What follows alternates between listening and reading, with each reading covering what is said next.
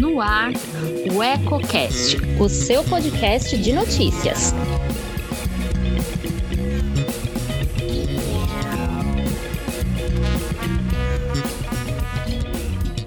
Olá, eu sou Elton Laude e começa agora mais um Politicando, que toda semana traz alguns pontos e contrapontos da política em Lençóis e região. Quer saber o que está dando o que falar nos bastidores? Fique comigo. Antes de começar, clique aqui embaixo e inscreva-se. Isso ajuda muito a fortalecer nosso canal e nos motiva cada vez mais a produzir conteúdos relevantes, sempre com seriedade e profissionalismo.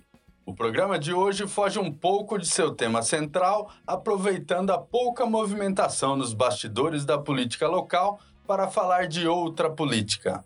A política da boa vizinhança, cada vez mais rara de se ver na sociedade, mesmo que o respeito ao próximo seja um dos preceitos básicos do mundo civilizado.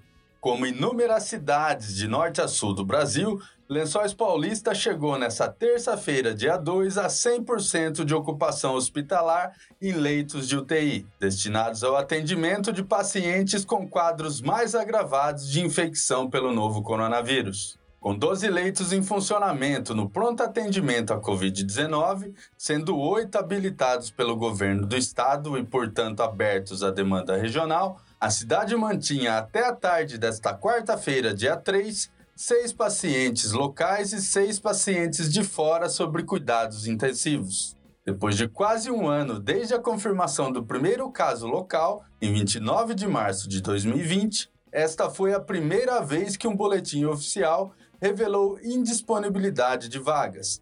Também foi a primeira vez que um número tão grande de pacientes precisou ser entubado simultaneamente, sete ao todo. A reportagem de UECO Ricardo Conte Barbeiro, secretário de saúde do município, reconheceu a gravidade do momento, mas afirmou que o Comitê de Enfrentamento à Covid-19 tem acompanhado de perto a situação para assegurar que não falte atendimento aos pacientes que necessitarem. Revelou que o Hospital Nossa Senhora da Piedade, onde funciona o PAC-19, tem condição de oferecer pelo menos mais quatro leitos que, em caso de urgência, podem acolher pacientes com quadros mais graves que necessitarem de ventilação mecânica. Isso, porém, não é motivo para que ninguém se sinta tranquilo. Os mais otimistas podem até evitarem falar no famigerado colapso do sistema, destacando que há uma retaguarda para situações excepcionais, mas não há como negar que, no contexto atual, tudo é questão de tempo. Pode ser amanhã, pode ser semana que vem. Estamos pouco a pouco sendo vencidos.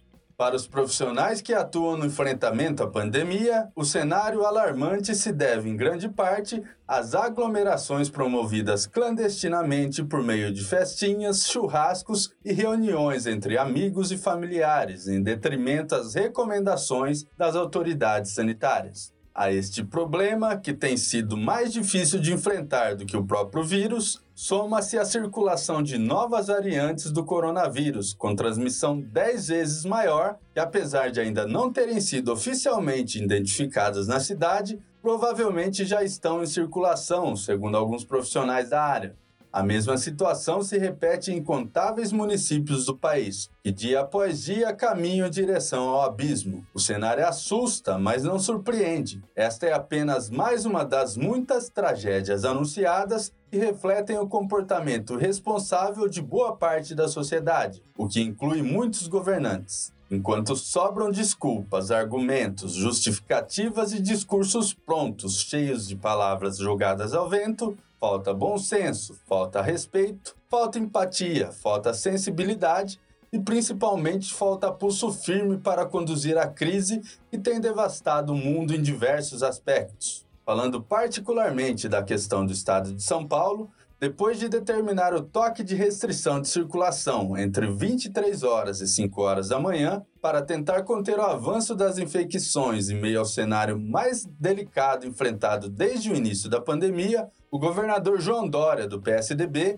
decidiu endurecer ainda mais as regras. A partir deste sábado, dia 6, todo o estado estará na fase vermelha do Plano São Paulo, e regula a retomada da economia. Na teoria, isso significa que apenas as atividades essenciais podem funcionar. Na prática, porém, não é o que tem sido visto em Lençóis Paulista e em muitos outros locais. Basta andar pela cidade a qualquer hora do dia para ver os inúmeros exemplos de descumprimento das determinações. A pandemia tem escancarado algo que todos já sabiam. As leis raramente saem do papel neste país, e quando saem, sempre se encontra aquele jeitinho de burlar.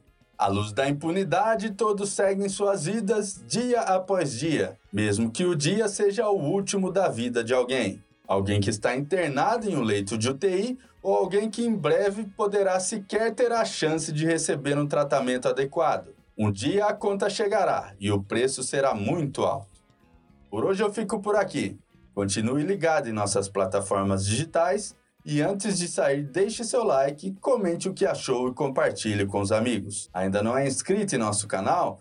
Clique aqui embaixo e não se esqueça de ativar as notificações para ser informado sobre novas publicações. Até a próxima. Um abraço.